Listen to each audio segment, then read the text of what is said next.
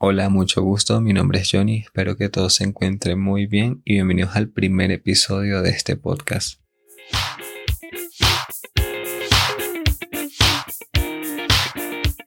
Para iniciar este primer capítulo me gustaría comenzar hablando de una gran historia que lleva por título Estudio en Escarlata de Sir Arthur Conan Doyle, que trata nada más y nada menos que de Sherlock Holmes, el detective de la literatura más famoso que existe y del cual se han basado para crear otros personajes y sus libros se han utilizado para crear muchas series y películas. Pero, ¿qué hace recomendable el libro? Pues las películas y las series sobre este personaje son realmente muy buenas, no tengo crítica respecto a eso, pero es muy interesante que cuando nosotros empezamos a leer el libro, tenemos como una expectativa de qué es lo que vamos a encontrar. Y eso hace que de cierta forma, al igual que con cualquier otro libro, la trama inicie de una forma muchas veces como predecible, porque ya, ya sabemos qué esperar, ya sabemos qué caracteriza un personaje. Pero con esta trama no ocurre de una manera tan similar a muchas otras tramas predecibles del género de detectives, de misterio, porque inicia esta historia con que Todas las historias, casi todas las historias de las aventuras de Sherlock Holmes son narradas desde el punto de vista de Watson. Él es quien nos va a contar cómo se resuelven cada una de las escenas, todos los enigmas, los asesinatos que envuelven todos los libros, ¿no? Entonces, ¿qué ocurre? Es muy interesante porque a lo largo del libro nosotros nos sentimos acompañados en el sentido de que la capacidad de observación de Sherlock y de cómo atar cabos hacen que nosotros nos estimulemos en el sentido de aventurarnos a sacar conclusiones de cómo se va a resolver, de quién es el asesino, qué pista significa qué cosa, pero al final hay un personaje que nos está acompañando en estas mismas inquietudes que es Watson, porque él no solo nos está contando lo que él está viendo, él también nos cuenta sus incertidumbres. Y hay partes del libro, por lo menos, donde Sherlock critica a Watson y le dice que él está viendo pero no observando y le explica ciertas cosas que él da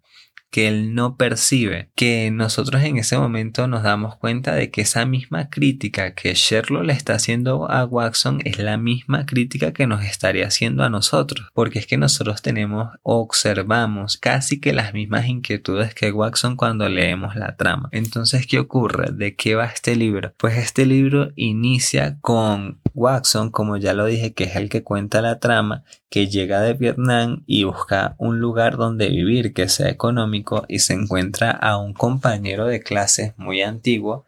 el cual le presenta a Sherlock. Y Sherlock, al observarlo en un laboratorio, donde Watson y su compañero, su ex amigo de la escuela, lo fueron a visitar, él le habla a Watson y le da detalles de su vida que Watson jamás en la vida pensó que una persona pudiese averiguar de él con tan solo observarlo durante unos segundos. Entonces a Watson le inquieta esa capacidad que tiene Sherlock de cómo obtener información de las personas en tan poco tiempo y con tan pocas tan pocas pistas que él considera que es algo irrazonable, que es como en cierto sentido una estafa. Por esta misma inquietud que le genera Sherlock a Watson, él acepta y empiezan a vivir juntos, pero al poco tiempo de que viven juntos, él se da cuenta de que Sherlock por más que sea un personaje muy interesante con una capacidad de observación increíble, es también una persona que tiene una serie de problemas como drogadicción,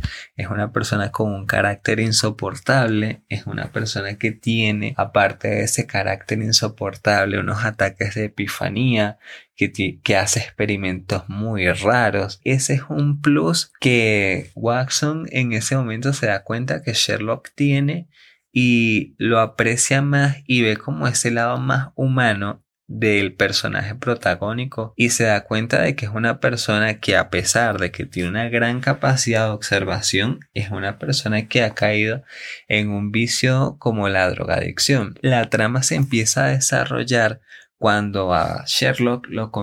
lo contactan porque ha habido un asesinato y este asesinato ocurre en una casa y Watson, siendo un médico retirado del ejército, este, se acerca a Sherlock cuando le llega la notificación y Sherlock le pide su ayuda a Watson para resolver el caso. Le dice que necesita saber su punto de vista, algo así, y lo acompaña. Watson observa el método de Sherlock para ir resolviendo la trama. Entonces no es un detective que llega a la escena del crimen y es respetado, es un detective marginado en el cual nadie confía y todo el mundo cree que en el fondo es una especie de psicópata y es otro contraste al que Watson se da cuenta porque viendo la capacidad que tiene Sherlock para resolver ciertos enigmas, este esperaba que la, la gente lo respetara mucho más, pero se da cuenta de que no es así. Entonces este asesinato ocurre en una casa, Watson sigue a Sherlock a lo largo de la trama y empiezan a investigar cabos sueltos del asesinato, ¿no?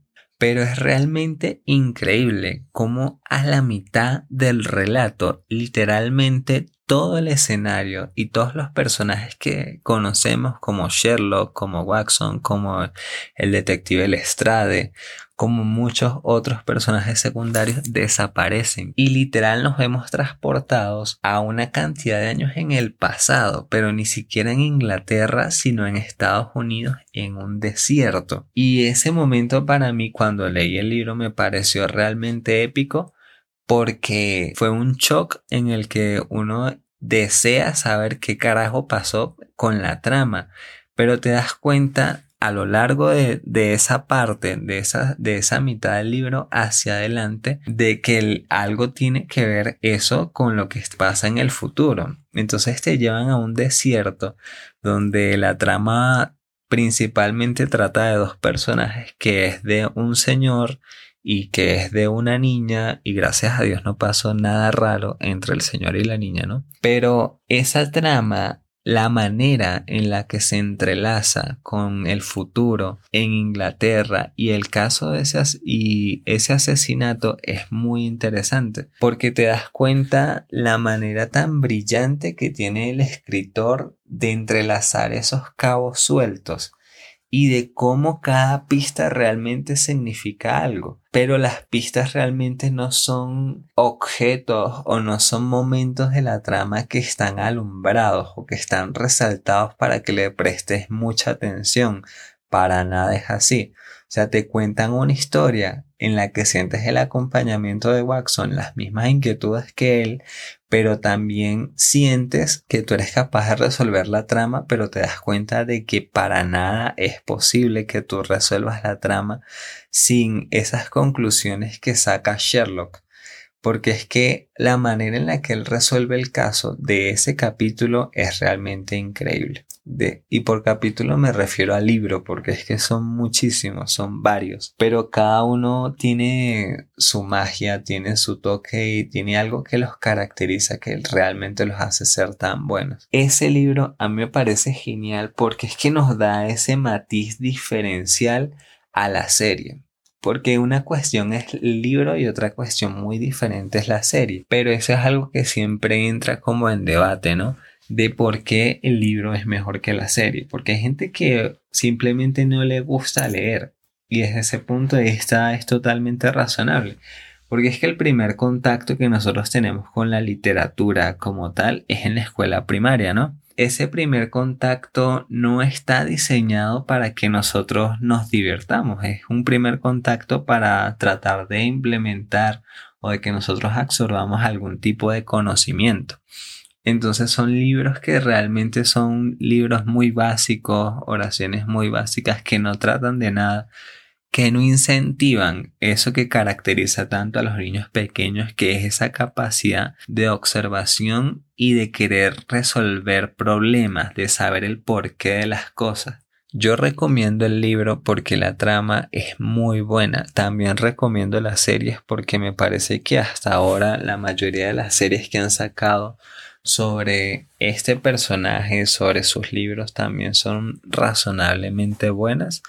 aunque no tanto como el libro, pero es un tema de debate entre muchas personas sobre qué es mejor si el libro o la película, por ese asunto de que hay personas a las que no les gusta leer y hay otras a las que les encanta leer. Al final y al cabo me parece que es un muy buen libro con el cual durante al menos un par de horas, porque no es una trama tan larga, es un libro corto, sencillo de leer, durante un par de horas nos podemos despejar un poco y adentrarnos realmente en un mundo no diferente, porque es la misma Inglaterra de hace unos años atrás, muchos años atrás. Pero la, la, trama, la manera en la que te envuelve, los escenarios como están descritos, realmente te hacen sentir en ese lugar y te ayudan a despejarte un poco. Porque al final cuando nosotros leemos un libro y ese libro tiene la capacidad de hacernos sentir en ese lugar, de hacer que nos sintamos inquietos, eh, molestos, alegres, tristes por ciertos personajes, por ciertos momentos de la historia. Esa, esa magia que tienen los libros me parece realmente increíble. Y es genial que al menos durante un par de horas nos podamos despejar de todo el bullicio del mundo que nos rodea, de todas esas complicaciones y es un libro totalmente recomendable porque al menos durante unas horas nos vamos a sentir dentro de ese mundo de Sherlock y Watson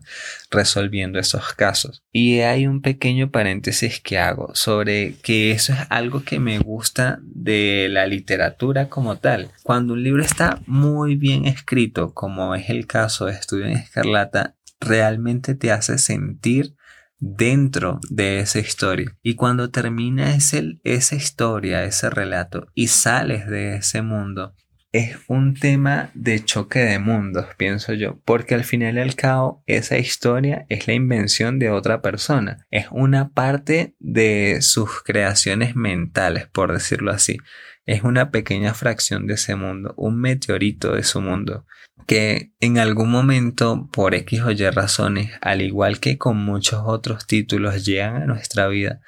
Y es genial en ese sentido la literatura,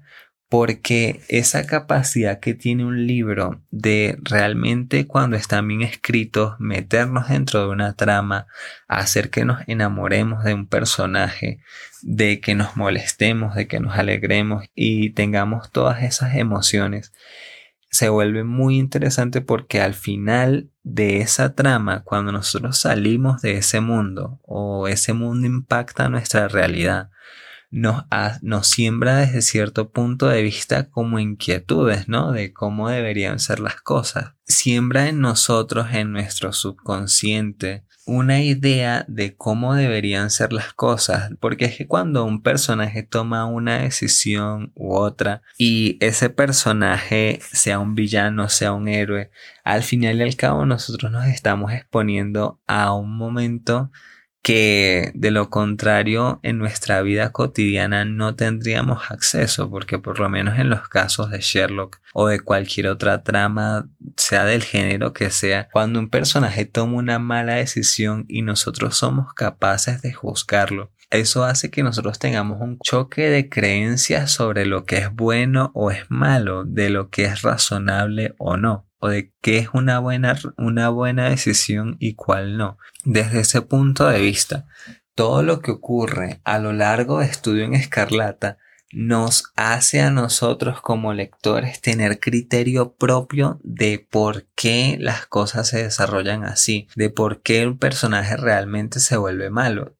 y nos hace tener ese contacto y ese choque a diferencia de muchos otros libros donde el malo siempre es malo y el bueno siempre es bueno porque él es el bueno. Y nos damos cuenta de que en esta trama y sin spoiler, ¿no? Pero el que nosotros creemos que es malo realmente es malo. Pero que, nosotros, que nos muestren la razón de por qué es un villano, por decirlo así. Y esa capacidad que tiene el libro de hacer que nuestra mente saquemos nuestras propias conclusiones si al final el malo realmente es malo. Porque lo interesante del libro es que te cuentan historias de personajes que están relacionados con la trama, pero no son necesariamente personajes protagónicos, pero entiendes a través de lo que te han contado por qué toman ciertas decisiones. Ese detalle que tiene el libro de mostrarte los puntos de vista de otros personajes, de escuchar qué dicen esos personajes, de por qué actuaron esos personajes así y cómo socialmente pueden ser considerados como criminales, es muy interesante. Por eso es que este libro es el primero con el que inicio este capítulo y es el que más recomiendo cuando una persona dice que simplemente no le gusta leer. O sea, no es que no le guste leer porque le dé flojera, le dé sueño. Es que leer es como enamorarse y uno no se puede enamorar de cualquier persona. Depende, ¿no? Del nivel mental de cada, de cada individuo. Pero de eso trata la literatura, de descubrir un mundo en el cual tú realmente te sientas cómodo, porque es que hay universos, hay mundos literarios donde tú realmente no puedes sentirte cómodo, no es tu estilo. Pero este libro, desde mi punto de vista, para una persona que simplemente dice no me gusta la fantasía, no me gusta la ciencia ficción, no me gusta un carajo, me parece un libro muy recomendable. Y si usted está escuchando esto y conoce una persona que dice que no le gusta, ni, no le gusta nada, que no le gusta ningún libro, que ve un libro y sale corriendo, recomiéndele este libro, regáleselo. Realmente este libro se lo he recomendado a mucha gente que me decía que no le gustaba la literatura lo genial de este libro es eso, que hace que una persona que prácticamente no le guste ningún género popular como fantasía, ciencia ficción y todo eso, le pueda gustar porque no es un libro que sea fantasioso, no es un libro que cuente algo que no pueda pasar y no son pistas a lo largo del caso que sean irracionales, porque la mayoría son cuestiones que nosotros vimos pero no estábamos observando, como dice Sherlock. Entonces con este libro quería iniciar este primer capítulo, un libro súper recomendable para cualquier persona que quiera adentrarse en el mundo de la literatura y que sin duda le va a despejar la mente de todo ese bullicio del mundo que nos rodea.